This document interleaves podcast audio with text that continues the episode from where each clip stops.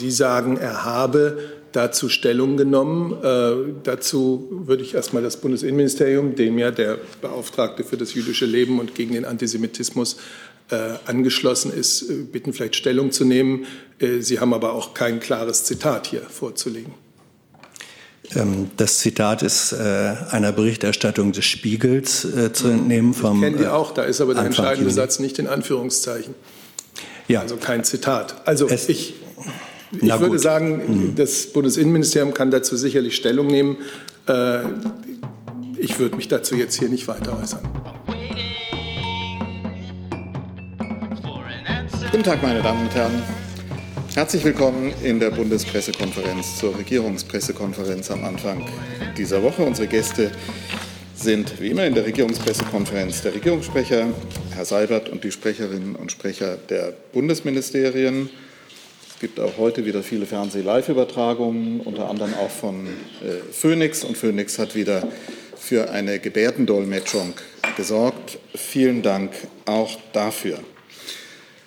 Ähm, wir beginnen mit Vorabankündigungen. Das Auswärtige Amt, vielleicht beginnt Frau Adebar, dann kann Herr Seibert noch einen Moment verschleif, verschnaufen. Und das sowieso, das, dafür sorgt die Kanzlerin. Frau Adebar, äh, wollen Sie mit den Reiseankündigungen nee, nee, beginnen und dann ähm, Herr Seibert? Ja, ich möchte Ihnen gerne ankündigen, dass Außenminister Maas morgen zu einem bilateralen Besuch, einem Kurzbesuch nach Warschau, nach Polen reisen wird. Dort ist ein Arbeitsgespräch mit dem polnischen Außenminister Jacek Czaputowicz geplant. Es geht um ganz aktuelle Themen, die Covid-19-Bekämpfung, die Zusammenarbeit dabei und europapolitische Themen und auch bilaterale Themen. Ab, ähm, ich glaube, 13 Uhr ist der Termin, wird es eine Pressekonferenz der beiden Außenminister geben. Und dann ist noch eine, die Unterzeichnung einer einer Vereinbarung über die Zustiftung an die Stiftung Auschwitz-Birkenau geplant, wo sich die deutsche Bundesregierung beteiligt. Auch dieser Termin wird presseöffentlich sein und nachmittags geht es schon zurück nach Berlin. Dann möchte ich Ihnen noch ankündigen, dass heute der Rat der Außenminister der, Europäische, der Europäischen Union zusammentritt. Das ist ein informeller Außenrat, wie in den letzten Wochen üblich. Zentraler Tagesordnungspunkt heute Nachmittag wird ein Austausch mit dem US-amerikanischen Außenminister Mike Pompeo sein. Die Themen dort sind das transatlantische Verhältnis, darin auch Covid-19 und die Bekämpfung. Ähm, China soll auf der Tagesordnung stehen und ähm, auch Nahost-Friedensprozess-Themen. Der Außenminister wird von seiner Reise nach Israel berichten und die östliche Partnerschaft in der EU wird die Außenminister beschäftigen. Zudem die Vorbereitung der Sudan-Partnerschaftskonferenz am 25. Juni. Um 13.30 Uhr plant der Außenminister heute ein Pressestatement dazu. Ein Doorstep, wenn er real wäre in Brüssel, den können Sie auf dem Livestream des AA Facebook- und Twitter-Kanals der beiden Kanäle verfolgen. Und wir schalten dafür die ähm, EU-Korrespondenten in Brüssel für die Fragen zu. Vielen Dank. Gut. Herr Seibert, wollen Sie gleich anschließen? Ja, sehr gerne. Guten Tag, meine Damen und Herren. Ähm, wir haben heute Morgen schon eine schriftliche Benachrichtigung an die Medien rausgegeben. Ich wollte es hier bei der Gelegenheit auch noch einmal gesagt haben. Morgen wird die Bundesregierung und wird das Robert Koch Institut den Bürgern und Bürgerinnen und den Medien die Corona-Warn-App vorstellen und morgen wird sie dann natürlich auch runterladbar sein. Wir machen dazu eine Pressekonferenz im Presse- und Besucherzentrum des Bundespresseamtes um 10.30 Uhr. Daran nehmen teil der Gesundheitsminister, der Innenminister, die Justizministerin, der Chef des Bundeskanzleramts, die Staatsministerin bei der Bundeskanzlerin und Beauftragte für Digitalisierung, der Präsident des Robert Koch Instituts, der Vorstandsvorsitzende der Deutschen Telekom AG und das Vorstandsmitglied von SAP, Herr Müller. Das Ganze äh, um 10.30 Uhr im Presse- und Besucherzentrum des Bundespresseamtes auch im Livestream unter bundesregierung.de und auf den weise ich besonders hin, weil in diesen pandemischen Zeiten wir natürlich nur eine begrenzte Zahl von Journalisten zulassen können, aber jeder kann die Pressekonferenz verfolgen. Das ist morgen und das wollte ich hier gesagt haben. Gut, vielen Dank, Herr Seibert. Liebe Hörer, hier sind Thilo und Tyler. Jung und Naiv gibt es ja nur durch eure Unterstützung. Hier gibt es keine Werbung, höchstens für uns selbst. Aber wie ihr uns unterstützen könnt oder sogar Produzenten werdet, erfahrt ihr in der Podcast-Beschreibung. Zum Beispiel per PayPal oder Überweisung. Und jetzt geht's weiter. Jetzt äh, gibt es zu allen Themen schon viele Fragen. Ich würde mal sagen, wir fangen mit äh, dem Außenministerrat an. Dazu habe ich jetzt schon drei Fragen hier notiert. Fangen wir an, Herr Remme, Kollege dort, Herr Rinke und Herr Toffinier sind auch notiert. Klaus Remme. Ja, meine Frage bezieht sich auf die Polenreise, Frau Adebar. Sie sprachen bilaterale Aspekte an. Nun ähm, haben ja doch Frankreich und Polen als die großen Nachbarländer äh, als enge Partner einen besonderen Status, möchte ich fast meinen, wenn ich an Antrittsbesuche der Minister erinnere. Mit Frankreich haben wir viel geredet, wegen, auch wegen des Hilfspakets äh, in der Pandemiekrise und zum Wiederaufbau. Von Polen hat man jenseits der Grenzschließungen, Grenzöffnungen wenig gehört. Hat sich da ein bisschen etwas aufgestaut? Können Sie diese bilateralen Aspekte kurz aus, äh, ausformulieren? Also ich könnte nicht berichten, dass sich da etwas aufgestaut hätte. Dem Außenminister ist es wichtig, jetzt, wo man auch unter Covid-19-Bedingungen eingeschränkt, aber wo man wieder reisen kann, ähm, auch eben gerade noch mal nach Warschau zu fahren und dort mit seinem Amtskollegen ähm, zu besprechen und auch wieder persönlich zu, ähm, zu Gesprächen zusammenzukommen, was in den letzten, ich glaube, zehn oder elf Wochen eben nicht möglich war.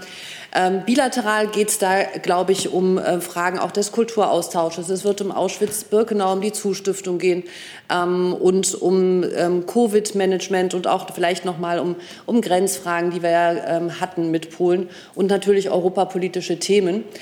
Insofern, die beiden waren auch während der Krise in einem engen Austausch, aber jetzt ähm, freut sich der Außenminister darauf, auch wieder persönlich, was ja doch immer was anderes ist, ähm, da noch mal hinzufahren. Eine kurze Nachfrage. Wird denn dieses Thema, das ich eben ansprache, Wiederaufbauplan, viele, viele Milliarden für die Auswirkungen und Folgen von Corona Thema sein? Das kann gut sein, dem will ich jetzt nicht vorgreifen. Natürlich gibt es den deutsch-französischen Vorschlag. Ich glaube, unsere Position dazu ist bekannt. Und natürlich ist es uns ähm, wichtig, auch mit unseren europäischen Partnern, auch mit den engsten Partnern und mit den Nachbarn zu diesem Thema zu sprechen. Dann gehen wir nach rechts. Die Kollegin und Herr Rinke, bitte. Janina Lückhoff, Bayerischer Rundfunk. Ähm, ich hätte auch gerne noch mal ganz allgemein gefragt, warum Polen und warum jetzt? Und wenn Sie sagen, es geht zum Beispiel um Grenzmanagement, gab es denn da Schwierigkeiten oder was genau wird da noch mal besprochen? Ich, ähm, da, ich will auch da den Gesprächen nicht vorgreifen. Ich glaube, wir haben ja alle gesehen im Laufe der Corona-Pandemie, dass wie die Grenzschließungen uns beeinflusst haben und wie wir damit umgegangen sind. Da gibt es jetzt nicht groß irgendwas aufzuarbeiten. Aber es ist doch schön, dass die Grenze auch zu Polen wieder offen ist und dass man wieder reisen kann. Ähm, und ich kann jetzt hier auch nicht die gesamte Reiseagenda des Bundesaußenministers in den nächsten Wochen äh, darlegen und die Besuchsagenda. Aber äh, klar ist, glaube ich, so viel. Der Außenminister reist wieder und es wird auch nicht das einzige Land sein in Europa, was er plant, auch noch in den nächsten Wochen zu besuchen. Aber ähm, es war ihm wichtig, auch einfach zu unserem großen Nachbarn im Osten zu fahren, gerade weil es eben auch viele aktuelle europapolitische Themen gibt, die wir da besprechen wollen. Gut, Herr Rinke, dann Herr Toffinier. Jetzt? Meine Frage bezieht sich allerdings nicht auf Polen. Also weiß, Polen ja, wir bleiben bei dem Komplex jetzt des. Okay, gut, also auf den informellen Außenministerrat und das Treffen mit Herrn Pompeo. Da hätte ich ganz gerne gewusst, ob Herr Maas denn aktiv und ob das verabredet ist mit Herrn Borrell, dass er es vielleicht auch tut, aktiv zwei Probleme anspricht, nämlich einmal die angedrohten US-Sanktionen gegen Mitglieder des Internationalen Strafgerichtshofs und dann zweitens die ähm, in der Pipeline befindlichen US-Sanktionen gegen Nord Stream? Hat er da das Gefühl, dass er da die Unterstützung seiner europäischen äh, Partner hat? Ähm, Herr Borrell meinen Sie jetzt oder nein? Äh, nee, Herr Maas, die ja. Unterstützung. Also heute bei dem Treffen mit ähm, Herrn Pompeo wird es ähm, so die Agenda, die sich heute gesetzt wurde, äh, besonders um den Nahen und Mittleren Osten gehen ähm, und darum, wie, äh, welche Position die Europäische Union dort ähm, hat auch. Und Außenminister Maas möchte eben von seiner Reise und von seinen Eindrücken dort auch berichten. Und ähm, die Beziehungen zu China werden ein Thema sein und dann auch noch mal Covid-19 und die Bekämpfung der Pandemie in allen Facetten. Das sind also die Hauptthemen, die für heute auf der Agenda für alle angemeldet sind. Ich kann und will nicht ausschließen, dass auch andere äh, Aspekte dort zur Sprache kommen, kann aber auch hier nicht für Herrn Borrell vorgreifen. Aber wie gesagt, die angemeldeten Blöcke sind diese Themen erstmal. Dann Herr Trovinier und Herr Jung. Dann. Frau Adebar, äh, Frage zur Siedlungspolitik Israels. Äh, jetzt in die, speziell die Golanhöhen. Israel hat äh, angekündigt, neue Siedlungen in die Golanhöhen zu bauen, die sogenannten Trump-Siedlungen. Der hat eine Reaktion dazu. Und Herr Seibert, die Bundeskanzlerin hat gestern in ihrer Großbotschaft an den American Jewish Congress zum wiederholten Mal von ihrer Unterstützung für eine Zwei-Staaten-Lösung äh, gesprochen. Äh, kann es eine Zwei-Staaten-Lösung geben, so, äh, falls Israel die, äh, das Westjordantal annektiert? Also ich habe von diesen konkreten Plänen, die Sie jetzt erwähnen, ähm, noch nichts gehört. Deswegen möchte ich mich dazu speziell nicht äußern. Unsere Politik, also unsere Haltung der Bundesregierung zum Thema Siedlung hat sich nicht geändert, ist bekannt und hat auch der Außenminister ähm, im, in diesem ganzen Kontext der möglicherweise zu erwartenden Annexionsschritte seitens der israelischen Regierung auch noch mal in Israel besprochen. Ja, und auch die Haltung, die die Bundeskanzlerin gestern äh, bei ihrer Videobotschaft für den American Jewish Congress ausgedrückt hat, ist ja die, die nun schon seit vielen Jahren nicht nur Politik dieser Bundeskanzlerin, sondern Politik der Bundesregierung und Bundesregierungen ist. Wir sind überzeugt, eine stabile, dauerhafte Lösung kann nur aus einem verhandelten, äh, aus einer verhandelten Zwei-Staaten-Lösung erwachsen. Äh, Unsere Haltung zu den Siedlungen und möglichen Annexionsplänen ist hier vielfach äh, besprochen worden, hat sich nicht verändert. Und dass solche Pläne, wenn sie umgesetzt würden, äh, eine Auswirkung hätten auf die Möglichkeit, eine solche Zwei-Staaten-Lösung zu realisieren, das ist äh, klar. Herr Jung. Kurze Lernfrage, Frau Adebar, weil Sie gerade von Warschau fahren gesprochen haben. Wie kommt der Minister nach Warschau? Naja, er fliegt. Warum fliegt er? Weil es ein Arbeitsbesuch ist ähm, und er ähm, sich dafür ähm, wie auch äh, er setzt sich in ein Flugzeug der Flugbereitschaft der Bundeswehr und wird nach Warschau fliegen und auch so zurückkommen. Herr Rinke. Frau Adebar, nochmal eine Nachfrage äh, zu China. Das hatten Sie mhm. ganz am Ende erwähnt. Ähm, da gibt es eine Diskussion über die Positionierung des EU-Außenbeauftragten der diesen Begriff strategischer Rivale nicht mehr verwendet hat. Vielleicht können Sie uns noch mal sagen, was die Position von Herrn Maas ist. Sieht er China als strategischen Rivalen und worum konkret soll es heute in diesem Gespräch mit Herrn Pompeo gehen? Also ich will, mir ist nicht bekannt, dass Herr Borrell das so gesagt hat, wie Sie es gerade formulieren. Außenminister Maas steht ähm, hinter den ähm, EU- der EU-Strategie zu China und auch den Begriffen, wie sie bisher verwendet wurden. Heute wird es sicher darum gehen, das ist etwas, was ähm, Herr Pompeo dort auch besprechen wollte, zum ähm, Umgang mit Covid-19 und in diesem Zusammenhang auch zur ähm, Position äh, zu China. Dort erwarten wir einfach eine Diskussion darum, über das äh, ich kann dem auch nicht vorgreifen, über den Komplex China, Covid-19. Ich vermute, es wird auch um die Frage WHO gehen. Gut, dann wechseln wir jetzt das Thema. Noch zu diesem Thema? Gut, dann schließen wir die noch an, wechseln dann das Thema und kommen zur Corona-App. So, bitte.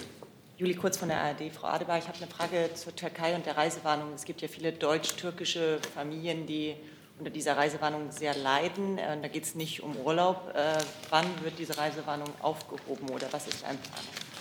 Wollen wir das jetzt machen? Das ist ja nochmal ein neues Reisewarnungs-Insgesamt-Thema.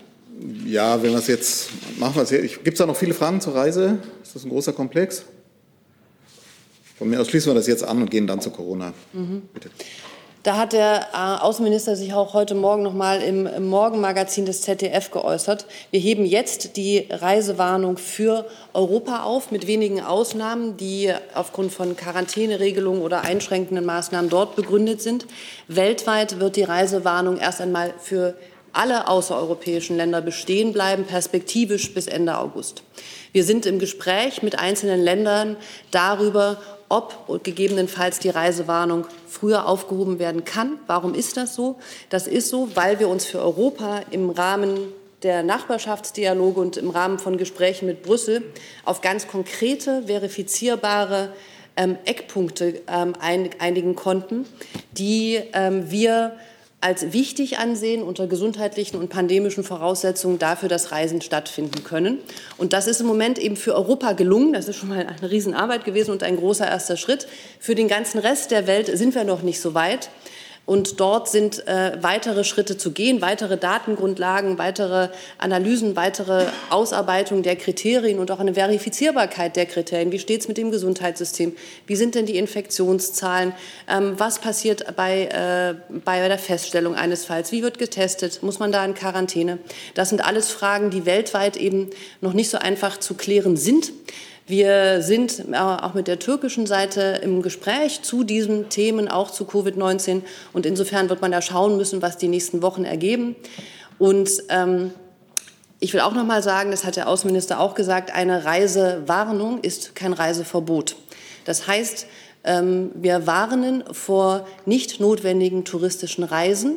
Sie sprechen gerade auch Familienzusammenführung oder Familienreisen an und eben die ähm, äh, die gerade in der Türkei natürlich oder im Verhältnis zur Türkei für viele ähm, auch eine besondere Rolle spielen. Da muss man sich eben fragen, ist das eine nicht notwendige touristische Reise oder ist das vielleicht eine notwendige Reise, um zur Familie zurückzukehren? Das heißt auch nochmal der Hinweis darauf, dass eine Warnung eben kein grundsätzliches Verbot ist, sondern die Warnung bezieht sich auf nicht notwendige touristische Reisen im Moment. Und aber eben nicht nur für die Türkei, sondern für alle außereuropäischen Länder. So, zum Thema Reisen habe ich jetzt noch Fragen von Herrn Rinke und Herrn Jessen.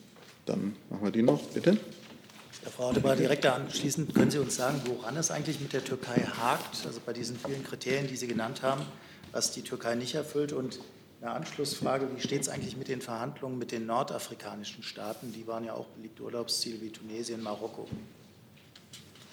Nein, ich kann Ihnen jetzt nicht aufdröseln, ähm, epidemiologisch, virologisch, das kann, ähm, woran genau es wie äh, hakt. Ich habe Ihnen, was ich tun kann und was ich äh, auch getan habe, hoffe ich, ist die Kriterien aufblättern, nach denen wir für die ganze Welt, und das betrifft eben, ich weiß nicht, 180 Staaten, ähm, nageln Sie mich nicht fest, aber eben den ganzen Rest der Welt außerhalb der EU, im, wozu wir im Gespräch sind. Und Herr Jessen. Auch zum Thema Reise, ist es mir entgangen oder sind inzwischen die Bescheide über die Kostenbeteiligung der äh, zurückgeholten äh, Urlauber raus? Ähm, gibt es einen nachvollziehbaren Schlüssel, äh, wie deren Kostenbeteiligung errechnet wird? Mhm. Die Bescheide sind ähm, im, im, im Herausschicken. Also das ist ein Prozess, der jetzt beginnt und anfängt zu laufen. Die Kostenbeteiligung richtet sich, die Kosten, dass eine Kostenbeteiligung stattfindet, richtet sich nach dem Konsulargesetz, nach dem deutschen Konsulargesetz. Es gibt auf EU-Ebene Regelungen und der, die Pauschale, die dort ähm, rückerstattet werden wird von den Zurückgeholten, richtet sich nach dem Preis eines Economy-Tickets und nach der geflogenen Entfernung der Flugkilometer. Da gibt es also Berechnungsformeln. Das läuft machen andere EU-Staaten auch so. Das ist also ein Prozess, der da sehr transparent nach eben diesem Schlüssel abläuft und der jetzt anläuft. Lässt sich eine Faustformel äh, nennen? Ist das ein Drittel äh, dessen, was die, was die mal gezahlt haben und dann nicht in Anspruch genommen haben? Oder in welcher Größenordnung bewegt sich das? Naja, ich würde mal vorsichtshalber sagen, nee, ich kann Ihnen keine Faustformel nennen, sonst nageln Sie mich darauf fest. Es ist ein Schlüssel aus Economy-Ticket und geflogenen Kilometern. Gut, dann wechseln wir zum Thema die Corona-App. Da gab es, glaube ich, hier im Saal schon von Herrn Jordans Fragen. Es gibt auch von außen Fragen dazu. Fangen wir mit Herrn Jordans an, dann habe ich hier eine Frage von außen. Bitte. Na, jetzt haben Sie es, bitte. Ja, und zwar richtet sich meine Frage ans BMI, ähm, äh, dem ja das BSI unterstellt ist. Ähm, und zwar würde ich gerne wissen, ähm, ist das BSI, was den Datenschutz der App und der Sicherheit äh, dieses Systems allgemein so zuversichtlich, äh, dass es den Gebrauch der App auch durch ähm, Mitglieder der Bundesregierung empfehlen würde? Ich möchte zu Einzelheiten ähm, auf die morgige Pressekonferenz verweisen. Ich kann Ihnen aber jetzt so viel verraten, dass ähm, aufgrund der Tatsache, dass der Bundesregierung es besonders wichtig war, dass wir eine App bekommen, die ähm, auch ähm, IT-sicher ist, die cybersicher ist, die sicher ist vor Angriffen von außen, ähm, dass deswegen aus diesen Erwägungen das BSI von Anfang an eng in die Entwicklung mit eingebunden war. äh, die App getestet hat und ähm, vollumfänglich zufrieden ist ähm, mit der Fassung, die nun vorliegt und morgen vorgestellt wird. Ähm, und insofern gehe ich davon aus, dass ähm, von dieser Seite auch eine uneingeschränkte Empfehlung an die Mitglieder der Bundesregierung erfolgen kann, diese App äh, zu nutzen. Einzelheiten, wie gesagt, da muss ich Sie auf morgen vertrösten.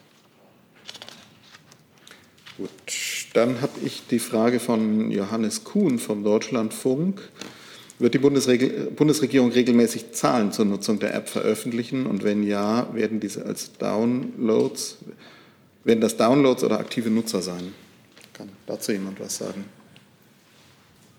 Also ich bin sicher, wir starten die App morgen, dann wird man sicherlich nach ein paar Tagen erste Zahlen haben. Ich bin sicher, dass die auch öffentlich sein werden. Äh, wir haben immer darauf gesetzt, möglichst viele Menschen davon zu überzeugen, dass diese App einen Nutzen für sie persönlich als Individuen und als Bürger hat, wie auch für unsere Gemeinschaft. Und äh, damit wird man ganz offen und transparent umgehen. Ich kann Ihnen jetzt nicht sagen, ob es sich erstmal um Downloadzahlen handelt oder auch um Menschen, die dann äh, sozusagen die App aktiviert haben. Ähm, das ist ja alles ein freiwilliger Akt, aber das können wir morgen sicherlich genauer beantworten. Zur App. Herr Lücking, bitte. Ja, Herr Seibert, könnten Sie noch mal aus Sicht der Bundesregierung erläutern, warum es für die App kein gesondertes Gesetz braucht, wie es zum Beispiel von den Grünen derzeit gefordert wird? Ja, das haben wir hier mehrfach äh, besprochen. Die App, ich kann es gar nicht äh, genügend betonen, ist eine frei, die Nutzung der App ist eine vollkommen freiwillige Entscheidung jedes Bürgers, jeder Bürgerin. Er oder sie entscheidet, ob die Argumente ihn oder sie überzeugen, ob er die App runterlädt, ob er sie aktiviert. Und selbst wenn er sie aktiviert hat, er oder sie, hat er immer noch die freiwillige Entscheidung, zum Beispiel im Falle einer positiven Testmeldung, seine Daten dann äh, sozusagen an andere, die ihm begegnet sind, in den 14 Tagen freizugeben oder nicht. Es gibt mehrere Stufen der Freiwilligkeit und natürlich kann auch jeder, der die App runtergeladen hat, sich eines Tages, wenn ihn das nicht mehr überzeugt, entscheiden, sie wieder zu löschen. Und aus diesem Grunde und weil im Übrigen alle Datenschutz- äh, und datensicherheitstechnischen Aspekte abgedeckt sind durch die Datenschutzgrundverordnung, sehen wir keine Notwendigkeit für ein Gesetz. Die Justizministerin hat ja genau diesen Zusammenhang mit der Datenschutzgrundverordnung jetzt auch mehrfach äh, öffentlich genannt. An Herr Rinke und Herr Jessen. Herr Seibert, eine kurze Nachfrage zum Zeitpunkt, wann man das herunterladen kann. Sie sagten jetzt gestern, ich wollte nur noch mal nachfragen, weil es auch Gerüchte gibt, dass man das schon heute Abend runterladen könne und äh, die App dann morgen in Betrieb geht. Also wann ist der erste Zeitpunkt? Und zweitens ist ja diskutiert worden, dass niemand bestraft werden dürfe, äh, wenn er die App nicht benutzt. Ähm, ist denn denkbar, dass es eine Art Belohnungssystem gibt, äh, das einige einführen, wenn Nutzer zum Beispiel in Geschäfte, in Betriebe gehen, äh, um diese App zu nutzen? Also ist das Belohnungssystem auch ausgeschlossen oder nur die Strafen? Also zum, zum Zeitpunkt äh, des sozusagen Aktivwerdens der App im App Store. Äh, wenn wir morgen die Pressekonferenz machen um 10.30 Uhr, dann wird die App runterladbar sein bereits. Ich kann Ihnen jetzt noch nicht die genaue Stunde, wann das äh, möglicherweise in der Nacht von heute auf morgen passiert, nennen. Ähm, Zweitens, für die Bundesregierung bedeutet Freiwilligkeit, dass sich mit der Nichtnutzung der App keinerlei Nachteile verbinden. Und für uns gehört eigentlich dazu auch, ähm, dass man nicht belohnt wird dafür. Das ist das, was die Bundesregierung als Grundsatz hat und was wir auch allen Unterstützern, äh, die sich ja zahlreich aus der Gesellschaft, aus Verbänden, aus Organisationen bei uns gemeldet haben, erfreulicherweise, was wir ihnen auch sagen. Freiwillig heißt freiwillig. Herr Jessen. Das knüpft direkt an die Freiwilligkeit an, Herr Sabert. Sie wissen, dass es nach wie vor aus den Reihen von Skeptikern gegenüber der App die Argumentation gibt, es werde indirekt eben doch keine Freiwilligkeit sein, weil wenn jemand sie nicht nutzt, habe er oder sie unter Umständen mit Nachteilen zu rechnen. Sie haben jetzt noch einmal gesagt, das dürfe nicht sein. Wie können Sie sicherstellen und kontrollieren, dass tatsächlich keine Nachteile entstehen? Also erst einmal möchte ich mal sagen, dass die Bundesregierung sich freut, über die positiven Reaktionen, die nach diesem sehr, sehr gründlichen Open-Source-Verfahren auch aus der Community derer, die sich um Datenschutz und Datensicherheit besonders kümmern, kommen. Das ist äh, keine Selbstverständlichkeit. Ich glaube, dass die Öffentlichkeit und Transparenz, mit der die gesamte Architektur der App, mit der die gesamte, der gesamte Quellcode der App öffentlich gemacht und auch diskutierbar gemacht wurde, ähm, dass das durchaus Maßstäbe setzt. Und insofern ist das erfreulich, dass viele aus der Community äh, der Datenschützer auch äh, erkennen, dass es da nicht um Hintertüren geht, sondern dass das, wie es Herr Kelber äh, ist, sagte, ein sehr solides, eine sehr solide App, ein sehr solides Angebot ist, auch aus Datenschützersicht.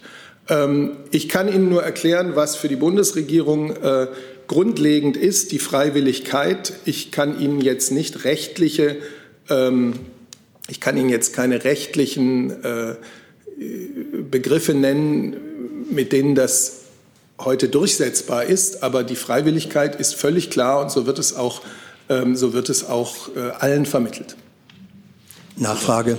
Wenn es nun Menschen gibt, die äh, die App im Vertrauen darauf äh, herunterladen, benutzen und die dann doch an irgendeiner Stelle im weiteren Verlauf den äh, beziehungsweise sie nicht nutzen und die dann im weiteren Verlauf den Eindruck haben, ihnen entstehe ein Nachteil daraus. An wen können äh, die sich dann wenden? Wäre das Herr Kälber oder wäre das eine andere Institution? Ist eine solche, ich sage es mal, Clearingstelle im Verfahren äh, vorgesehen oder diskutiert worden?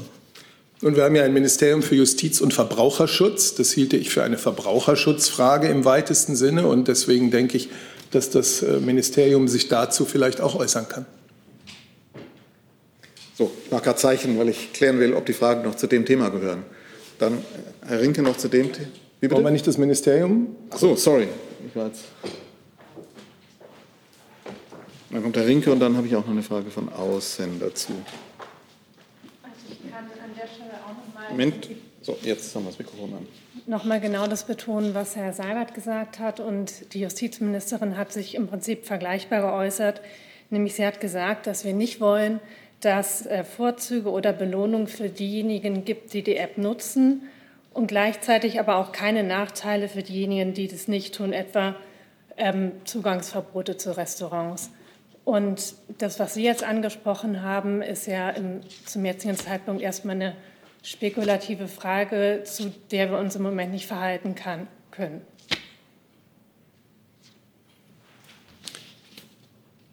Dann ja schiebe ich jetzt kurz so von außen rein. Ähm, Frage von Jana Wolf von der Mittelbayerischen Zeitung. Zum einen, ob noch gilt, ähm, 60 Prozent müssen, 60 Prozent der Bevölkerung müssen nutzen, damit die App wirksam ist. Und zugleich auch die Frage, stellt die Bundesregierung sicher, dass die App und die erhobenen Daten nur für die Zeit der Pandemie zum Einsatz kommen? Also, äh, gut, dass die Frage kommt mit den 60 Prozent. Das hat nie gegolten. Äh, es gibt eine Aussage aus einer Studie Oxford, äh, in der diese 60 Prozent auftauchen. Das war auf eine vollkommen andere Zeit mit einem viel, viel höheren Reproduktionsfaktor bezogen und äh, unter der Annahme, dass es gar keine anderen äh, Mittel des Kampfes gegen die Pandemie gibt. Wir sind heute doch in einer ganz anderen Phase. Ähm, insofern ja, der Nutzen der App wird umso größer sein, desto mehr Nutzer sie hat. Ähm, deswegen hoffen wir, dass viele Menschen sich überzeugen lassen. Ähm, aber äh, sie hat ihren Nutzen bereits weit unterhalb dieser, äh, dieser Marke, die wie gesagt nie von uns ins Spiel gebracht wurde und auch nicht, äh, nicht korrekt ist. Jetzt habe ich die zweite Frage vergessen, Entschuldigung. Ähm, stellt die Bundesregierung sicher, dass das alles, die App und die Daten nur während der Pandemie zum Einsatz kommen? Zunächst einmal ist die App ja so konstruiert, dass alle Daten äh, aus die aus Begegnungen entstanden sind, die ohnehin pseudonymisiert sind in so temporären Zahlenschlüsseln, dass die nach 14 Tagen immer wieder gelöscht werden. Diese App hat nur den einen Sinn, äh, zu helfen bei der äh, Nachverfolgung von Infektionsketten und beim Unterbrechen von Infektionsketten in dieser Pandemie. Dafür und nur dafür ist sie konstruiert und äh, Darauf äh, bezieht sich ihre Nutzung und auf nichts anderes. Gut, jetzt Herr Rinke noch zu dem Thema und dann wechseln wir. Ich hätte einmal ganz gerne ans Verbraucherschutzministerium nochmal die Frage von Herrn Jessen wiederholt, weil ich finde, das ist eigentlich gar keine spekulative Frage. Wenn die App morgen beginnt, äh, müsste man doch auch sicherstellen, dass, falls es missbräuchliche Anwendungen der App gibt oder eben äh, doch Leute, die sanktioniert werden, wohin die sich wenden können.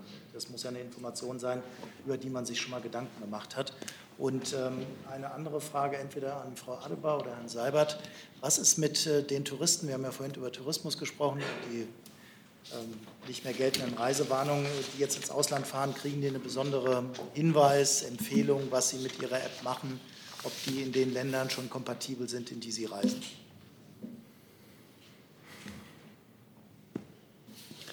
Das müsste ich, glaube ich, nachreichen, wie wir ähm, und ob wir in irgendeiner Art und Weise auf die App hinweisen werden, habe ich jetzt nicht ähm, parat. Sie beginnt ja auch erst morgen. Also für uns ist es weiterhin sehr wichtig, an einer europäischen interoperablen Lösung zu arbeiten. Jetzt haben wir uns aus verständlichen Gründen erst einmal darauf konzentriert, für Deutschland äh, diese App fertigzustellen. Und dahinter steckt, wenn ich das bei der Gelegenheit mal sagen darf, eine wirklich große Leistung äh, der Entwickler äh, aus den beteiligten Unternehmen. Ähm, wir arbeiten ja kontinuierlich in einem sogenannten E-Health Network mit allen europäischen Partnern an einer europäischen Lösung. Das wird mit manchen Ländern einfacher sein, weil deren Lösungen auf der gleichen dezentralen Architektur basieren. Mit Frankreich beispielsweise, unserem Nachbarland, wird das schwieriger sein, weil die französische App die zentrale Speicherung von Daten vorsieht, wogegen wir uns ja aus gutem Grund entschlossen haben. Es gibt aber viele Arbeitskontakte und ich denke, dass das in den nächsten Wochen und Monaten eine große Rolle spielen wird. Denn es wird natürlich auf mittlere Sicht wichtig sein, dass diese Apps interoperabel sind. Wenn Sie jetzt beispielsweise nach Frankreich fahren als Tourist, dann müsste ich Ihnen empfehlen, dass Sie für die Zeit Ihres Urlaubsaufenthaltes in Frankreich die französische App runterladen, weil sich gerade mit der zentralen äh, Lösung, die die Franzosen gewählt haben, und unserer dezentralen ähm, im Moment noch eine Konstellation ergibt, die nicht miteinander äh, so vereinbar ist. Die EU-Kommission äh, ist an dieser Sache auch beteiligt. Und sie hat schon eine Toolbox, wie das heißt, für den Einsatz mobiler Einw Ein äh, Anwendungen entwickelt. Ähm, die enthält die wesentlichen Anforderungen, die man stellt, Datenschutz, Schutz der Privatsphäre, aber eben auch diese Interoperabilität. Dazu gibt es seit Mai erste Richtlinien auf europäischer Ebene. Ähm, das ist auch von den Entwicklern hier in Deutschland mit berücksichtigt worden. Und auf Grundlage dieser EU-Leitlinien werden dann weitere technische Details vereinbart, um sicherzustellen, dass eben doch schnellstmöglich eine, eine Interoperabilität im europäischen Rahmen möglich ist. Aber da sind wir noch nicht. Wir beteiligen uns aber als Bundesregierung sehr aktiv an diesem europäischen E-Health-Netzwerk und sind da äh, im intensiven Austausch mit anderen Staaten.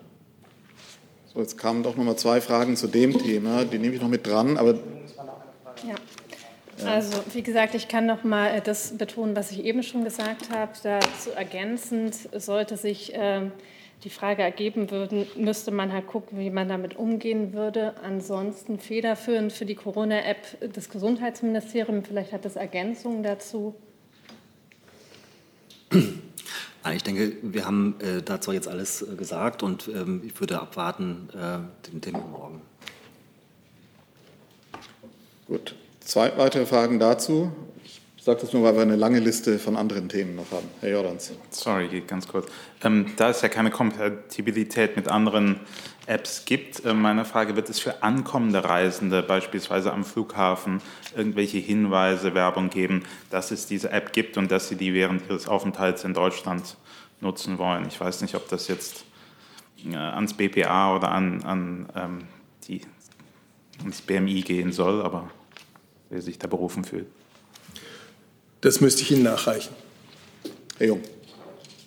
Ähm, kann mir jemand was zu den Kosten sagen? Welche Behörde, welches Ministerium hat die Kosten dieser App getragen? Und deshalb haben Sie schon eine Abrechnung bekommen? Was, was hat das gekostet? Ja, das ist ehrlich gesagt auch schon äh, zahlreichen Medien gemeldet worden. Es das gibt ein Budget, das habe ich auch gehört. Ja. Entschuldigung? Es, gibt, es, gab ein Budget dafür. Nee, es sind auch die Kosten äh, gemeldet worden. Das können wir Ihnen aber gleich noch mal erzählen. Ähm, der Gesundheitsminister hat inzwischen ja auch schon kommentiert, dass das ähm, auch ehrlich gesagt eine, eine gute Sache ist, dass man da im Kostenplan geblieben ist. Aber die Zahlen würde ich jetzt dem Kollegen überlassen. Sie sind nur nicht neu, sondern seit letzter Woche ja. öffentlich. Also ähm, die Entwicklungskosten der Corona-Warn-App äh, werden ca. 20 Millionen Euro betragen. Äh, damit sind wir auch äh, im ursprünglich kalkulierten Kostenrahmen. Äh, darüber hinaus ähm, äh, gibt es äh, laufende Betriebskosten für, wir werden jetzt Hotlines einrichten dazu. Ähm, eine, die, wo ich mich als Nutzer bei technischen Fragen unterstützen lassen kann. Eine andere Hotline, die im Verifikationsfall dann plausibilisiert, ob ein positives Testresultat vorliegt. Ähm, das ist erstmal sozusagen der Kostenrahmen, wie er aktuell absehbar ist. Und bei den 20 Millionen geht es paritätisch an Telekom und SAP? Kriegt jeder 10 Millionen? Dazu kann ich Ihnen nicht sagen. Können Sie es nachreichen? Wenn ich es kann, kann ich es geheim, ne? Ja. Okay. Dann machen wir Themenwechsel und Herr Remme fängt an, dann Herr Jessen. Moment, bitte. Ich habe eine Frage ans Verteidigungsministerium.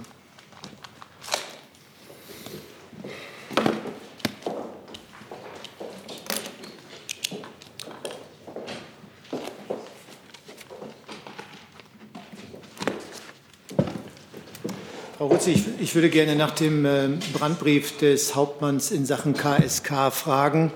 Und zunächst einmal wissen, wenn die Ministerin nach wie vor der Meinung ist, dass sich ein Generalverdacht gegen die Truppe ausschließt und die überwältigende Mehrheit der Soldatinnen und Soldaten zu Demokratie und Rechtsstaat stehen, heißt das, dass die Ministerin nach wie vor davon ausgeht, dass es sich hier innerhalb der Vorwürfe im KSK um Einzelfälle handelt? Und dann würde ich gerne noch zur Taskforce, die ja sich über all diese Fragen beugt und Ergebnisse vorlegen, ein bisschen mehr wissen. Hat dieser Brief ähm, des Hauptmanns die Arbeit der Taskforce insofern verändert, als dass sie die anstehenden Fragen noch dringlicher macht und hat sie die Arbeiten beschleunigt? Herr Remm, ich danke Ihnen für Ihre Frage. Ich würde ganz kurz gerne noch mal, das habe ich letztes Mal schon gesagt, aber ich sage es auch jetzt am, ähm, zu Beginn, weil das sehr wichtig ist für uns, dass unsere Ministerin äh, Kramp-Karrenbauer eine absolute Null-Toleranz-Linie fährt. Ich würde Sie gerne darauf verweisen, heute Morgen erschien im Fokus ein Interview, wo sie exakt das beleuchtet, was in Ihrer Frage äh, das Thema ist, nämlich, ich würde das kurz gerne vorlesen, ich habe bei meinem Amtsantritt gesagt, dass wir jedem Fall mit aller Konsequenz nachgehen. Dazu gehört die schonungslose Aufklärung von Hintergründen, Netzwerken und allem, was recht, rechtsextreme Tendenzen befördert, damit wir die richtigen Konsequenzen ziehen können. Also ich glaube, das beantwortet die Frage. Äh, das Zweite ist, ähm, ja, es, es gibt diesen Brief. Ähm, ich kann Ihnen das bestätigen und ich kann Ihnen auch bestätigen, dass die Arbeitsgruppe sich damit befasst hat. Die wird auch heute tagen und es wird mit Sicherheit auch ein Thema werden. Dann lassen Sie mich kurz noch nachfragen. Die Abgeordneten, auch Abgeordneten des Verteidigungsausschusses, beklagen sich darüber, dass sie diesen Brief immer noch nicht haben. Warum nicht? Dazu kann ich mich jetzt nicht äußern, da liegen mir keine Erkenntnisse dazu vor. Ich kann Ihnen presseseitig sagen, dass es ja am Wochenende eine entsprechende Berichterstattung gibt. Das ist tatsächlich eine parlamentarische Frage, die äh, kann ich an dieser Stelle nicht beantworten. Da gibt es aber auch entsprechende Kanäle, ähm, über die die Parlamentarier natürlich gehen können. Wenn sie Informationsbedarf haben, dann stillen wir dann auch. Gut, jetzt gibt es dazu eine ganze Reihe Nachfragen. Herr Vollrath fängt an, dann Herr Lücking. Ja, ich hätte äh, zu dem Brief des Hauptmanns auch eine Frage. Ähm, der hat sich ja, äh, ja offenbar direkt äh, an die E-Book äh, gewandt und nicht an Vorgesetzte oder den Werbeauftragten, beziehungsweise die Werbeauftragte. Ähm, ist das der korrekte äh, Dienstweg? Ähm, und wenn nicht, gibt es da möglicherweise Konsequenzen? Und äh, können Sie was sagen? Stimmt es, dass der Betreffende jetzt ähm, Mitglied so einer Art Reformkommission innerhalb des äh, äh, Verbandes ist. Ich kann nachvollziehen, ähm, dass Sie Interesse haben an den Inhalten ähm, äh, und an des Briefes. Bitte aber um Verständnis dazu kann ich nichts sagen. Was ich sagen kann, ist, dass es grundsätzlich natürlich auch Soldaten und Soldaten gibt, die unsere Ministerin auch persönlich anschreiben Und äh, das ist auch ihr gutes Recht. Äh, natürlich ähm, gibt es äh, auch Meldewege und äh, äh Verfahren und äh, ja, ich sag mal Regeln, die gelten. Aber in so einem besonderen Fall ähm, wird das auf jeden Fall gutiert und die Ministerin ähm, hat ja auch, auch in dem Fokus-Interview gesagt und sich eindeutig positioniert, dass sie es gut findet, dass diese Mauer des Schweigens ähm, endlich auch ja, durchbrochen wird, dass sie Risse zeigt. Der äh, Angehörige, der diesen Brief geschrieben hat, äh, äh, ist äh, tatsächlich, da sind Ihre Informationen richtig, ähm, zum Chef des Stabes ähm, versetzt worden und wird dort mit seinen Erkenntnissen, mit seinen Informationen dazu beitragen, äh, die Reformation äh, voranzutreiben und ja auch am, am Ende auch seinen Kommandeur unterstützen, äh, dabei äh, äh, die, ja, die, Arbeits-, die Arbeitsgruppe Kommando Spezialkräfte nach, nach allen Möglichkeiten mit Informationen zu versorgen. Zusatz? Mit dem kurzen Zusatz. Äh, gibt es Untersuchungen in Ihrem Hause, ähm, ob aus dem BMVG dieser Brief äh, geleakt wurde, durchgestochen wurde? Dazu habe ich keine Informationen. Herr Lücking, dann Frau Lückhoff. Frau Ruzzi, jetzt geht das Ministerium ja neue Wege. Whistleblower dieser Art in der Vergangenheit wurden ja eher entlassen als in Arbeitsgruppen integriert. Warum wird das im Fall des KSK jetzt so gemacht? Und daran anschließend die Frage, man untersucht jetzt sehr isoliert das KSK, aber das KSK agiert ja in der Bundeswehr auch nicht im luftleeren Raum, hat Kontakte zu Sanitätseinheiten, zu Versorgungseinheiten, ist im Ausland angebunden und auch von der Versorgung der normalen Einheiten abhängig. Wie begründet das Ministerium jetzt so isoliert das KSK zu betrachten und wie will man in Gänze mit dem Problem Rechtsradikalismus in der Truppe umgehen? Also ich möchte mich gerne verwehren, äh, dass Leute entlassen wurden, weil sie Informationen zu Extremisten weitergegeben haben. Ich weiß, auf welchen Fall Sie anspielen. Ähm, sie haben ja da durchaus auch unser Haus angefragt. Sie haben auch die entsprechende Antwort bekommen.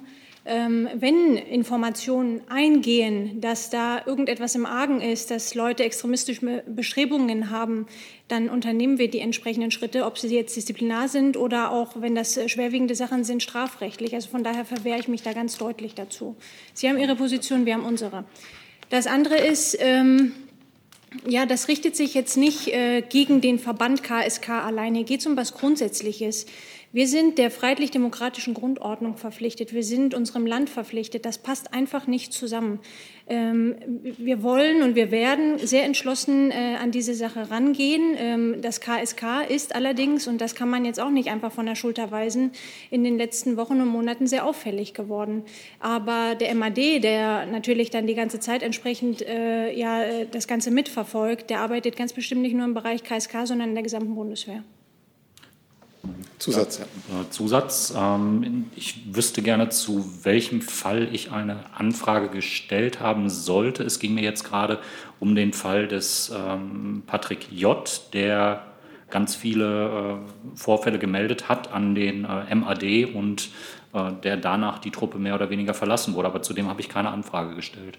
Ja, ich bezog mich auf den Patriot. Ähm, genau darum geht es. Ähm, dann habe ich das verwechselt, da bitte ich um Entschuldigung. Aber genau um diesen Fall Patriot, ich glaube, das war ja auch schon mal Thema, ist sehr, sehr klar gemacht worden, dass das überhaupt nichts damit zu tun hatte, dass äh, dieser ehemalige Soldat äh, Informationen äh, weitergetragen hat. Jede einzelne Anschuldigung, die er getätigt hat, ist überprüft worden auf einen entsprechenden Wahrheitsgehalt. Und ich wollte mich einfach nur dagegen verwehren, dass wir Leute rausschmeißen, nur weil sie äh, ja irgendwie den Mund aufmachen, dass sie irgendwas entdeckt haben, was nicht in Ordnung ist. Das tun wir überhaupt nicht. Dann ist Frau Lückhoff dran, dann Herr Jung. Haben Sie es? Ist das eins weiter hinten? Jetzt an, ja. So, jetzt. Ähm, mich hätte noch interessiert, wie Sie denn den Zeugen bewerten. Also wenn der jetzt Chef eines Stabes wird, dann halten Sie ihn ja zumindest für glaubwürdig. Aber es ist ja auch zu hören gewesen, dass er gar nicht so engen Kontakt zur KSK hatte. Ähm, außerdem äh, sagte die Ministerin, das Ergebnis solle vor der Sommerpause vorliegen. Können Sie das konkretisieren und werden die Ergebnisse dann noch öffentlich gemacht? Danke. Zum zweiten Punkt, ähm, das habe ich auch beim letzten Mal schon gesagt, äh, die letzte Sitzungswoche vor der Sommerpause und auch im Fokus-Interview hat sie gesagt, dass sie die Ergebnisse präsentieren wird. Also ja, äh, zu Ihrer ersten Frage war ich vielleicht missverständlich. Er wird nicht Chef des Stabes, sondern er wird zum ähm, Bereich des Chefs des Stabes quasi oder ist versetzt worden in diesem Bereich und wird dazu beitragen. Und darüber hinaus, äh, die Fragen, die Sie haben, die sind sicherlich berechtigt, aber ich kann dazu ja keine Stellung nehmen. Dann Herr Jung. Einen würde ich gerne wissen, ob die Ministerin oder ihr Ministerium die Auflösung des KSK in Betracht ziehen, falls sich da noch mehrere Einzelfälle ergeben. Und können Sie uns transparent sagen, wer die Mitglieder dieser Arbeitsgruppe sind? Die Mitglieder, Herr Jung, die habe ich letztes Mal schon gesagt. Ähm, Haben Sie? Das war der Staatssekretär Hofe, der Generalinspekteur. Das war natürlich, ähm, ähm, na sag, der General Kreitmeier als Kommandeur KSK. Und ich meine, ich habe da noch jemanden vergessen, aber das können Sie bitte noch mal nachlesen. Das sind die Mitglieder und beratend natürlich auch die Werbeauftragte. Und was das Thema angeht, äh, Auflösung oder mögliche Auflegung, Auflösung des KSK, möchte ich Sie bitten, dass wir jetzt nicht über einen möglichen zweiten Schritt vor dem ersten sprechen. Jetzt geht es erst mal darum, dass die Arbeitsgruppe das Ganze strukturell überprüft. Den Zeitrahmen haben wir uns gesetzt, der ist sehr eng getaktet. Wie gesagt, heute wird noch mal dazu getagt. Ähm, und äh, entsprechend äh, kann ich Ihnen aber sagen, dass wir uns da weder Denkverbote geben werden, noch irgendwie einen Riegel irgendwie vor Augen halten. Das wird jetzt in Ruhe strukturiert. Ich bitte aber auch, damit das nicht in Vergessenheit gerät, einfach mal ähm, zu sehen, dass das KSK seit nahezu 25 Jahren für unser Land unheimlich viel geleistet hat und leistet unter gefährlichsten Bedingungen. Und das wird natürlich auch in, äh, in diese Überlegungen einfließen. Also von daher bitte jetzt im Moment einfach mal der Arbeitsgruppe Zeit geben ähm, und äh, keine, keine Hypothesen aufstellen. Bitte, noch eine Frage dazu, dann kommen. Herr Na, meine Frage hat, äh, hat, nichts mit KSK zu tun, sondern ich wollte fragen, ob ich Frau Ruzi äh, direkt was fragen kann, weil sie schon da sitzt, zu einem anderen Komplex. Ähm, nee, ich würde sagen, wir ziehen jetzt okay. Herrn, es sei denn, das ist jetzt mit einem, mit einem Wechsel verbunden. Ihre Frage, Herr Jessen. Nee, nee. Äh. Dann Herr Jessen. Nein, mein, äh, also wenn, der, wenn Frau Ruzi da sitzt und der Kollege fragt, ja, ja. ich habe nichts dagegen. Dann machen wir das so, wenn noch Fragen ans Verteidigungsministerium sind, versuchen wir den Wechsel dann zu Alles klar, danke schön. Ähm, Frau Ruzi, es geht um ein Interview des malaysischen äh, Premierministers, den er vor einiger Zeit äh, der Al Jazeera gegeben hat. Und da bemängelte er den, äh, Kampf, das Kampfflugzeug F-18 der Amerikaner und meinte, dass äh, das zwar ein super Flugzeug wäre, aber ähm, man die Quellcodes von den Amerikanern nicht bekommen hat, um die Waffensysteme zu programmieren. Und da Deutschland ähm, auch die F-18 kaufen möchte, äh, lautet meine Frage, ob äh, wir auch äh, dieselben Einschränkungen zu befürchten haben, also sprich diese Quellcodes nicht, äh, nicht erhalten. Also erstens ist mir diese Äußerung nicht bekannt und zweitens ähm, sind das operative Details, zu denen ich ja keinerlei Stellung nehmen werde. Essen. Frage an Herrn Seibert. Es geht um das Thema Pressefreiheit, äh, für die Sie sich ja hier stets einsetzen und Einschränkungen oder Eingriffe in dieselbe kritisieren. Vor diesem Hintergrund, wie bewertet es die Bundesregierung, ähm, dass der Antisemitismusbeauftragte der Regierung, Herr Klein, äh, sich vor kurzem im Gespräch mit Journalisten offenbar zustimmend hinter die Autoren eines offenen Briefes gestellt hat, die den äh, Journalisten einer öffentlich-rechtlichen Anstalt äh, sanktioniert haben wollen, weil der wiederum Herrn Klein kritisiert hat. Ist das eine zulässige äh, Äußerung oder ist das nicht seitens eines äh, Regierungsbeauftragten ein unzulässiger Eingriff in Pressefreiheit?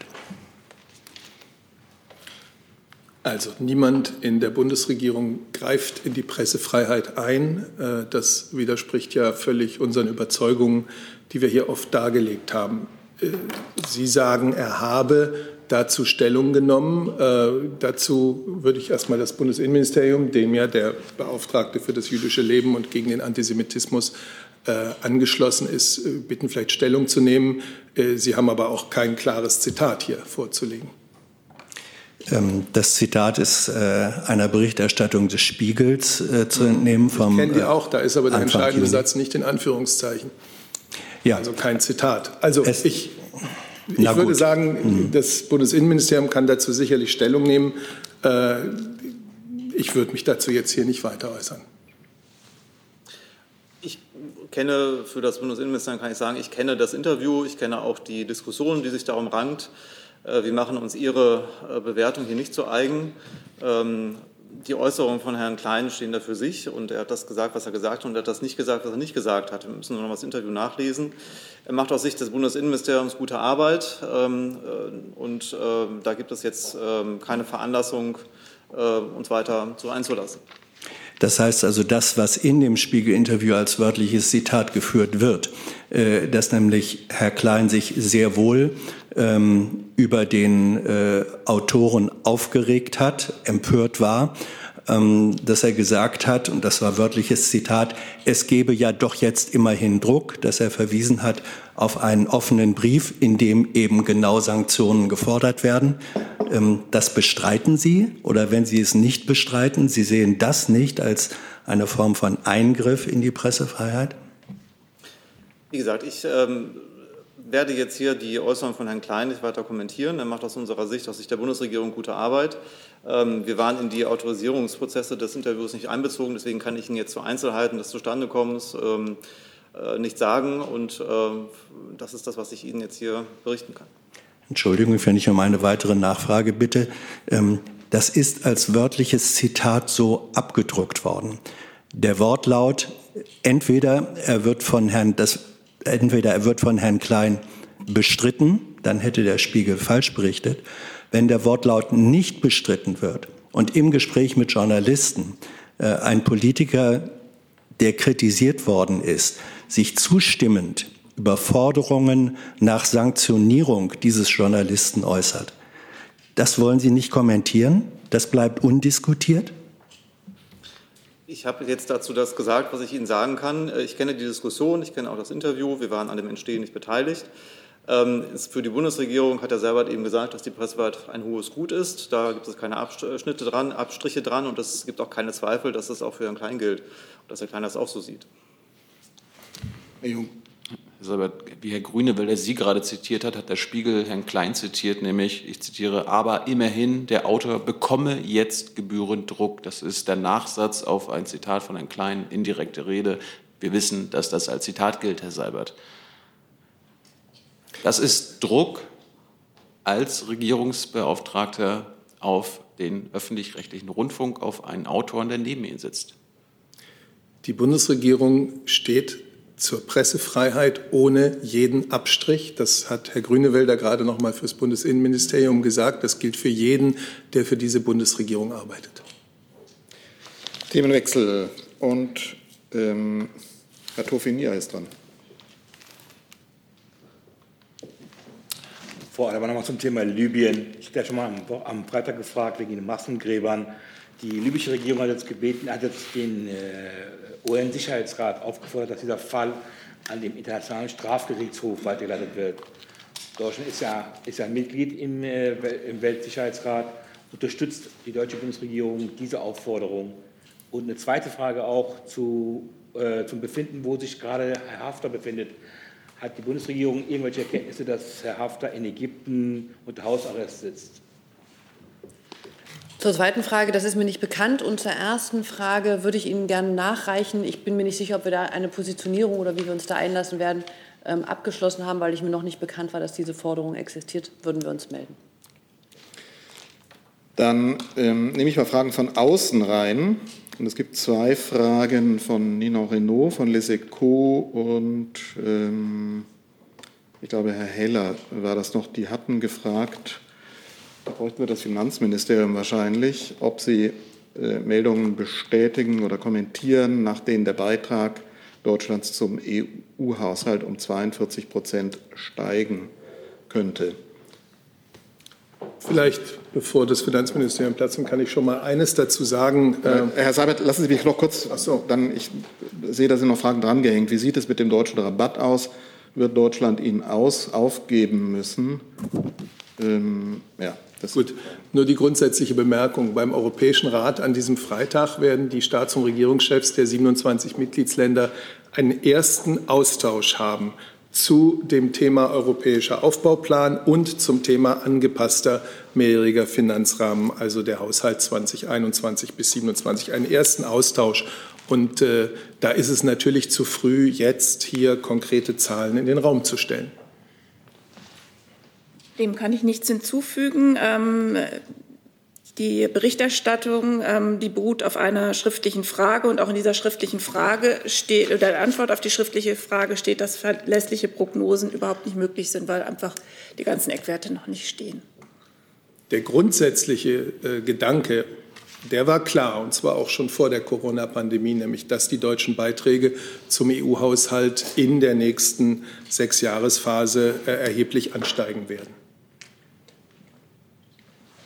Gut, dazu weitere Fragen? Dann ähm, ja, machen wir im Saal weiter. Es gibt da noch Fragen ans Wirtschaftsministerium. Das sehe ich schon, nur dass wir hier die, die Reihenfolge dann vielleicht ein bisschen hinkriegen. Herr Rinke. Zweitens eine Frage zur WHO. Es hat ja letzten Freitag ein Gespräch der EU-Gesundheitsminister gegeben. Deswegen die Frage ans Gesundheitsministerium, aber auch Herrn Seibert. Ähm, ist es so, dass die Europäer und auch Deutschland ihren Anteil an der WHO deutlich erhöhen wollen, nachdem die USA ihren Auszug aus der Weltgesundheitsorganisation erklärt haben?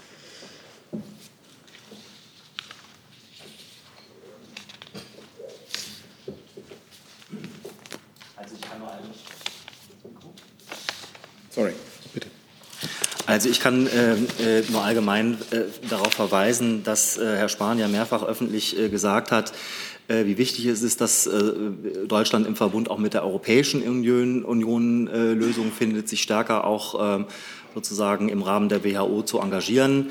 Das gilt dabei und der Diskussionsprozess dazu, auch mit Blick auf die, die EU-Ratspräsidentschaft, dazu hat begonnen. Und wir haben unsere Mittel für die WHO auch in diesem Jahr für projektbezogene Sachen, also nicht das grundsätzliche Budget, sondern Projekte auch schon aufgestockt. Ich habe die Zahlen nicht im Kopf, können wir aber gerne noch mal liefern. Ich habe auch keine anderen Informationen für Sie. Genau, weil die Frage, wenn ich es richtig verstanden habe, zielte auf die Anteile an der WHO, also die ständigen Beiträge. Offenbar muss es da letzten Freitag eine Diskussion gegeben haben. Ist, ähm, unterstützt die Bundesregierung, dass die EU ihren Anteil, die EU-Staaten ihre Anteile erhöhen. Also ich kann das, was ich gesagt habe, jetzt in, äh, an der Stelle nicht ergänzen. Können Sie das vielleicht nachrechnen?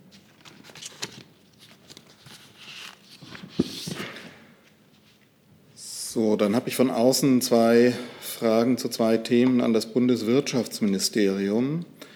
Die erste Frage stellt Boris Herrmann von der Süddeutschen Zeitung. Hm, warum hat Staatssekretär Hirte die Vertreter von Augustus getroffen? Hält man das heute noch für angemessen? Was wurde damals vereinbart? Also es ist ein übliches Vorgehen, ein äh, übliches Verfahren, dass Kontaktaufnahmen von Bundestagsabgeordneten innerhalb der Ressorts von den zuständigen parlamentarischen Staatssekretären weiter bearbeitet werden. Und zum Fall der, der Firma Augustus kann ich Folgendes mitteilen, dass es am 20. November 2018 eine kurze Videoschalte dazu gegeben hat und dann wenige Tage später, am 26. November 2018, einen Präsenztermin mit Philipp Amthor und der Geschäftsführung von Augustus Incorporated im Bundeswirtschaftsministerium. Daran hat unter anderem Herr Hirte, ähm, der damals parlamentarischer Staatssekretär im BMW war, teilgenommen und auch ähm, Kollegen der Arbeitsebene. Und Themen waren ähm, eine kurze Vorstellung des Unternehmens und ein Austausch über Entwicklungen im Bereich künstliche Intelligenz und Blockchain. Und ich kann noch ergänzen, dass weder über Kooperationen noch über Fördergelder gesprochen oder etwas vereinbart wurde und es auch keine Folgetermine gegeben hat. Und äh, vielleicht noch ergänzend, ähm, warum Herr Hirte, er war damals zuständig für die, für die digitalen Themen bei uns im Haus. Gut, dann gibt es eine zweite Frage an das Wirtschaftsministerium von Malte Kreuzfeld von der Taz. Da geht es um das Kohleausstiegsgesetz. Und ähm, äh, Herr Kreuzfeld, Kreuzfeld fragt, ähm, vor der Bundestagsentscheidung über das Kohleausstiegsgesetz sollten ja die öffentlich-rechtlichen Verträge mit den, mit den Kohlekonzernen über die Entschädigungszahlungen veröffentlicht werden. Ist schon klar, wann und in welcher Form das geschieht? Das kann ich leider gerade nicht konkret sagen, das müsste ich nachreichen. Dann Fragen im Saal noch. Da brauche ich jetzt noch mal, weil ich nicht weiß, was schon abgearbeitet ist und nicht. Dann würde ich jetzt eins, zwei, drei, vier Fragesteller noch notieren. Dann sind wir fünf, dann sind wir auch am Ende der Zeit. Frau Lückhoff fängt an. Bitte. An das BMI hätte ich eine Frage. Ähm, Minister Seehofer hatte vergangene Woche angekündigt, in Bezug auf das Berliner Antidiskriminierungsgesetz Gespräche mit Innensenator Geisel führen zu wollen. Hat dieses Gespräch stattgefunden? Was sieht denn Ihr Ministerium an diesem Gesetz kritisch und welche Änderungen fordert der Minister? Danke. Das Thema ist ähm, auf der Tagesordnung der Innenministerkonferenz, die von, Freitag bis, ähm, von Mittwoch bis Freitag in Erfurt stattfinden wird. Dort wird es ähm, nach meiner Information durch Anmeldung von Berlin selber äh, Thema sein, äh, mit allen Innenministern, auch mit dem Bundesinnenminister. Ähm, soweit ich weiß, hat äh, ein Gespräch bereits stattgefunden zwischen dem Bundesinnenminister, ein Telefongespräch mit äh, dem äh, Innensenator Geisel. Ähm, die Position des Hauses dazu ist bekannt, auch des Ministers. Er hat sich sehr klar dazu geäußert. Ähm, sieht das ähm, als Generalverdacht gegenüber die äh, Polizistinnen und Polizisten ähm, an, die ähm, auf der, in, im Rahmen des Gesetzes ähm, arbeiten und hier durch dieses Gesetz nach unserer Auffassung unter Generalverdacht gestellt werden, dass sie diskriminieren. Und diese Positionen werden sicher nochmal ausgetauscht äh, und man wird darüber sprechen äh, auf der Innenministerkonferenz in, in Erfurt. Dann gehen wir eins weiter nach hinten, bitte. Jesip auf Deutsche Welle. Eine Frage an das ähm, Auswärtige Amt. Äh, zu Weißrussland oder zu Belarus. Ähm, Im August wird da ein neuer Präsident gewählt. Es ist nicht ganz ausgeschlossen, dass der Mann, der das Land seit 26 Jahren regiert, für eine sechste Amtszeit gewählt wird. Äh, wie sehen Sie die Lage in Weißrussland äh, im Kontext der letzten repressiven Maßnahmen gegen die unabhängigen Präsidentschaftskandidaten bei dieser Wahl? Also für Weißrussland gilt das, was wir für alle Länder weltweit ähm, fordern oder anlegen, dass nämlich freie Meinungsäußerung und Pressefreiheit und die Gewährleistung von demokratischen Grundrechten gewährleistet sein wird, äh, sein muss.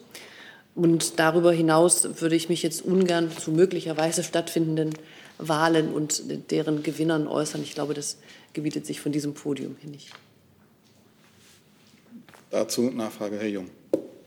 Gibt es demokratische Grundrechte in Weißrussland und ist das für Sie aus Ihrer Sicht eine Wahl, eine legitime Wahl, wenn Sie Wahlbeobachter hinschicken oder lohnt sich das gar nicht?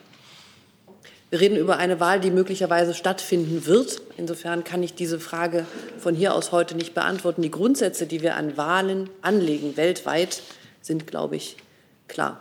Und wir hoffen natürlich, dass ähm, auch in Weißrussland, das gilt für andere Länder auch, Wahlen transparent, fair und unter nachvollziehbaren rechtlichen Bedingungen mit der Partizipation von unabhängigen Kandidatinnen und Kandidaten stattfindet. Hatte, Sie hatten die Grundrechte, demokratische Grundrechte angesprochen. Gibt es die in Weißrussland aus Ihrer Sicht?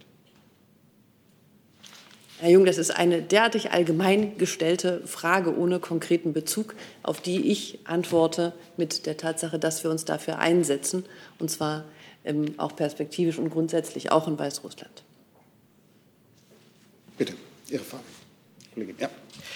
Ähm, Rosalia Romagnes, Deutsche Welle. Kurze Nachfrage, weil hier jetzt eine Meldung reinkam während der Konferenz über den Kampfjet, US-Kampfjet, der abgestürzt sein soll. Ähm, über der Nordsee wissen Sie mehr inzwischen? Ist das in deutschen Gewässern? Ich kann Ihnen dazu gar nichts sagen. Ich habe selber erst gelesen. Okay. Also falls das über die Mikrofone nicht rüberkam, Frau Hutzi, Bundesverteidigungsministerium sagt noch keine Informationen dazu. Dann hatte ich jetzt noch Fragen von Ihnen und Herr Jung dann noch abschließend. Bitte. Ähm, Frage an Herr Seibert oder Frau Adebar, je nachdem. Es geht um äh, den Streit im östlichen Mittelmeer, um die Seegrenzen. Da möchte Griechenland mit Ägypten äh, die kommenden Tage ähm, neue Seegrenzen festlegen. Da würde mich die Stellung der Bundesregierung dazu interessieren. Und ähm, in zweiter Frage, es geht äh, um die äh, Marineoperation Irini. Da kam es letzte Woche zu einem Zwischenfall, dass ein türkisches äh, Frachtschiff äh, keine äh, Inspektion zulassen wollte und sich da auf äh, souveräne Immunität berief, weil drei türkische Fregatten äh, das Schiff begleitet haben. Dazu meine Frage, wie will man da sicherstellen, dass das Waffenembargo entsprechend durchgesetzt werden kann, wenn man sich auf äh, souveräne Immunität berufen kann.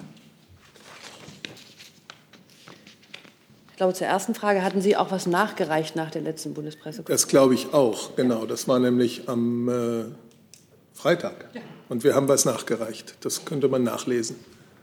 Das war aber nicht zum Thema souveräne Immunität. Nein, das war zur ersten Frage, die Sie gestellt Ach so, haben. Entschuldigung. Ja.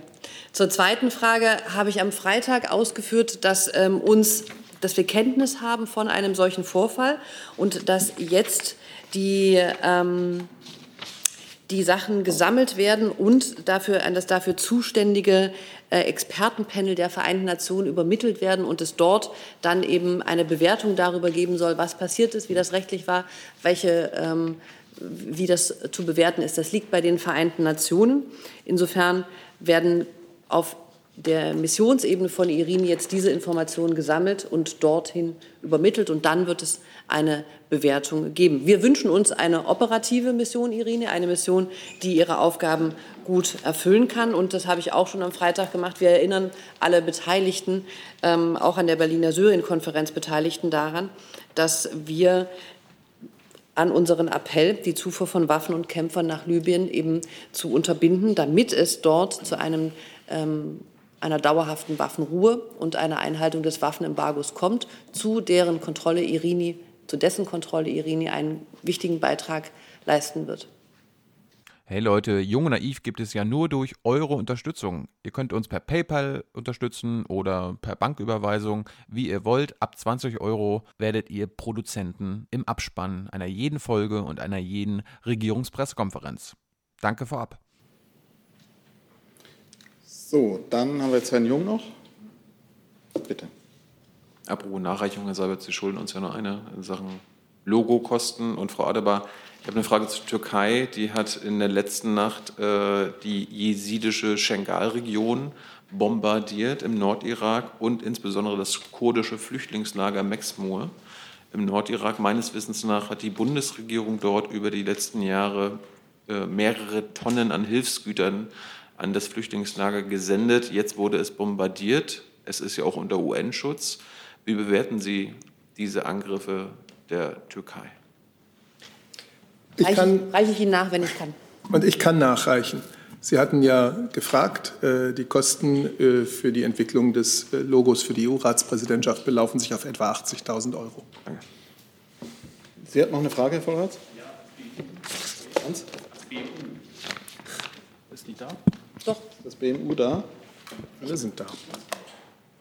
Und wir hätten auch noch eine Frage, das habe ich eben übersehen, ans, eine Bund Frage an, an dich. ans Bundesverkehrsministerium. Ist das da? Können wir einmal Wechsel noch machen? Ja. Dann nehmen wir die zwei Fragen noch rein und dann ist, sind wir am Ende.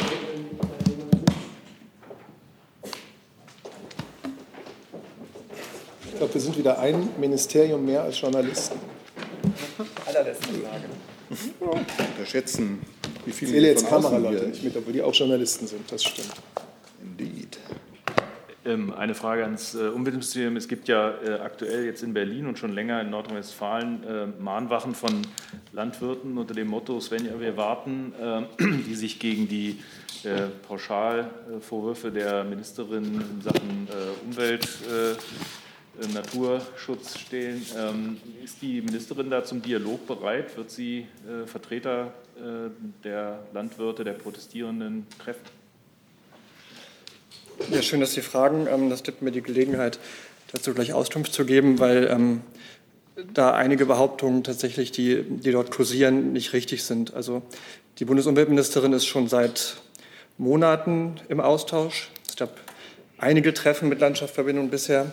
Sie kann sich natürlich nicht mit jedem Landwirt einzeln treffen, aber sie trifft sich mit Repräsentanten. Ähm, dann gibt es den Vorwurf, äh, dass die Ministerin Pauschalvorwürfe gemacht hätte, ähm, mit Blick auf den Bericht zur Lage der Natur. Wenn Sie da mal das Inhaltsverzeichnis auf, aufmachen, dann werden Sie sehen, das ist mitnichten der Fall. Es gibt ein ganz differenziertes Bild und natürlich hat die Landwirtschaft einen Anteil am Problem, aber natürlich haben auch andere, ähm, andere Punkte einen Anteil am, schwierigen Lage der Natur, zum Beispiel die die, ähm, der Flächenverbrauch oder die Lichtverschmutzung. Insofern ähm, sind, bleiben wir dialogbereit. Gut, dann zum Beleg dafür, wie rege das Interesse auch außerhalb des Saales ist. Abschließend noch die Frage von Sascha Mayer von der DPA. Ähm, um welche Themen geht es morgen beim Mobilfunkgipfel? Rechnet die Bundesregierung auch mit mehr finanziellen Zusagen der Betreiber, um Funklöcher zu schließen? Ja, vielen Dank. Also äh, es gibt mir die Gelegenheit, äh, Sie noch mal darauf aufmerksam zu machen, dass wir morgen um 14 Uhr dazu auch eine äh, Medienveranstaltung machen bei uns äh, im Haus, in dem Ministergarten. Dafür sind, dazu sind Sie natürlich herzlich eingeladen. Äh, da äh, gibt es dann Gelegenheit, Fragen zu stellen an ähm, den Minister und weitere auch Minister des Kabinetts. Die Einladung haben wir am Wochenende rausgeschickt, natürlich auch an die Vorstandsmitglieder der Telekommunikationsunternehmen und äh, weiteren Beteiligten. Äh, es geht hier darum, den äh, Mobilfunkausbau und die Mobilfunkversorgung in Deutschland äh, noch weiter voranzutreiben. Das ist ja eine Folgeveranstaltung aus dem ersten Mobilfunkgipfel, den wir hatten im Juli 2018, äh, wo wir auch schon Ausbauverpflichtungen äh, festgelegt haben, die die Unternehmen erfüllen müssen. Wir wollen mobiles Surfen und Telefonieren, äh, das muss immer und überall möglich sein. Wir wollen das im Wesentlichen erreichen durch die Infrastruktur, nämlich durch die Mobilfunkmasten, die wir fördern wollen, auch über eine Mobilfunkinfrastrukturgesellschaft. Sie wissen, dass wir auch ähm, hier Gelder zur Verfügung ähm, haben, auch äh, aus den Beschlüssen des äh, Koalitions, der Koalitionäre aus der jüngsten Zeit. Ähm, ich würde das jetzt nicht weiter noch ins äh, Detail äh, treiben wollen hier, weil wir dazu auch morgen dann äh, umfänglich informieren werden. Gut, vielen Dank. Damit sind wir am Ende dieser Pressekonferenz. Vielen Dank für Ihren Besuch bei uns.